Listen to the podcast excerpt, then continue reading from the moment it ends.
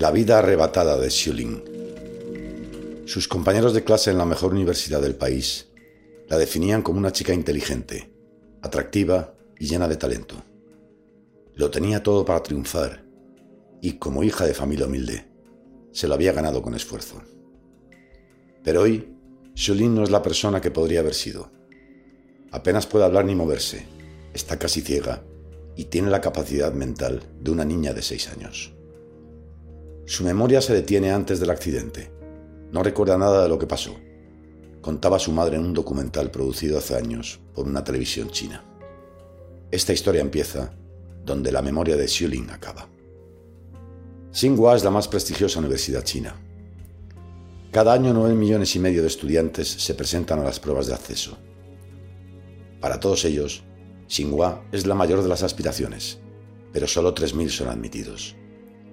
En 1992, Xiulin fue una de los elegidos. Estudiaba físico-química y pese a estar rodeada de las mentes más prometedoras del país, era de las mejores de su clase. También tocaba el piano y era miembro del equipo de natación. A finales de 1994, mediado su segundo curso lectivo, comenzaron los primeros síntomas extraños, un aviso de la desgracia que se avecinaba. Empezó a dolerle la espalda, luego las piernas y el estómago, y más tarde todo el cuerpo. En un par de días perdió todo el pelo, recordaba su madre. No era la primera vez que la fatalidad golpeaba a la familia Su. Su hija mayor, Bu Jing, también una estudiante brillante en la Universidad de Pekín, había fallecido unos años atrás al caer desde lo alto de una colina durante una excursión académica. Xiulin fue ingresada. A pesar de que ninguno de los médicos fue capaz de entender qué le había sucedido, al cabo de unas pocas semanas se recuperó. A principios de 1995 fue dada de alta y regresó a casa. Llegó febrero y con él un nuevo semestre. Aunque Xiulin todavía estaba débil, insistió en retomar sus estudios. Su madre en principio se negó, pero ante su insistencia acabó cediendo. Dos meses después de su enfermedad, Xiulin reaparecía en la universidad. Ocho días más tarde, el martirio volvió a empezar. El dolor esta vez era aún mayor. Se agarraba al cabecero de la cama, chillando, hasta que se desmayó. Su condición empeoró rápidamente. Perdió el control muscular de los ojos, luego de todo el rostro, y pronto fue incapaz de respirar por sí misma. Fue ingresada en el Peking Union Medical College Hospital, una de las más avanzadas instituciones sanitarias del país, pero nadie fue capaz de desentrañar su caso. Al cabo de unas horas, Xiulin entraba en coma.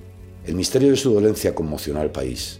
Mucha gente fue a visitar al hospital, entre ellos Bei Zichen, antiguo compañero de clase en el instituto. La visión de su amiga tumbada en la cama, llena de tubos, le trastocó. Mientras caminaba por el pasillo pensando en cómo ayudar, se le ocurrió que su compañero de habitación en la Universidad de Pekín estaba haciendo experimentos con una cosa llamada Internet. Habló con los padres de Xiulin. Quizá allí podamos encontrar ayuda. Está conectado con todo el mundo. Los padres accedieron. En 1995 Internet acababa de llegar a China. Solo unos pocos centros de investigación tenían acceso el de la Universidad de Pekín era uno de ellos.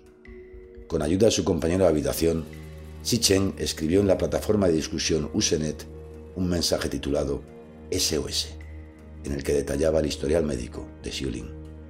La primera respuesta llegó a los 10 minutos. A las dos horas fueron más de 100. Dos semanas después, 3.000. La mayoría de ellas, escritas por doctores de todo el mundo, mencionaban la misma palabra, talio número 81 en la tabla periódica, muy soluble en agua, muy tóxico. La historia de la humanidad está llena de envenenamientos por talio.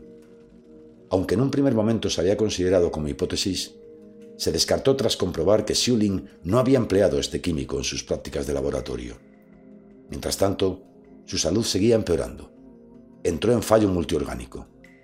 Ante la ausencia de soluciones, el equipo médico decidió realizar una transfusión completa de sangre el resultado fue catastrófico. Xiulin se contagió de hepatitis C a causa de una muestra de sangre contaminada. Dadas las circunstancias, amigos y familiares acudían a visitar a Xiulin para despedirse. A todo el que preguntaba cómo ayudar, su madre le respondía diciendo que necesitaban un test de talio. El hospital no contaba con el equipamiento necesario. La salvación llegó en forma de tarjeta de visita. Doctor Shen Yang, toxicólogo, especializado en talio. Empezamos con la prueba en cuanto llegaron las muestras. Excedieron el máximo de inmediato. La concentración de talio en su cuerpo era 10.000 veces superior a lo normal, recordaba el doctor en una entrevista. Nunca había visto algo parecido. El equipo médico pasó a la acción al instante. El tratamiento era sencillo. El azul de Prusia, un químico muy habitual y presente en pinturas industriales, funcionaba como antídoto. Xiulin salvó la vida, pero muchos de los daños fueron irreversibles. Nunca volvió a ser una persona normal. El análisis del Dr. Chen mostraba dos picos correspondientes a los días previos a los dos ingresos. No había duda. Xiulin había sido envenenada. La familia puso el caso en manos de la policía. Solo hubo una sospechosa, una de sus compañeras de habitación, Sun Wei, la única estudiante universitaria con permiso oficial para experimentar con talio. Después de un interrogatorio de ocho horas, Sun Wei fue puesta en libertad. Los rumores dicen que la conexión de su familia con la élite del Partido Comunista Chino tuvo mucho que ver. Sun Wei nunca enfrentó cargos, se cambió de nombre y emigró a Estados Unidos. Pese a la indignación popular, el caso se cerró tres años después, sin respuestas. La persona que era se perdió para siempre, pero Xiu Ling todavía vive. A sus 46 años es totalmente dependiente de sus padres, ya ancianos. Cuando llegue nuestro momento, quisiéramos que Ling abandonara este mundo con nosotros, declaró su padre en una de las pocas entrevistas que ha concedido. Xiu Ling no recuerda nada de lo que pasó, pero sus padres sí.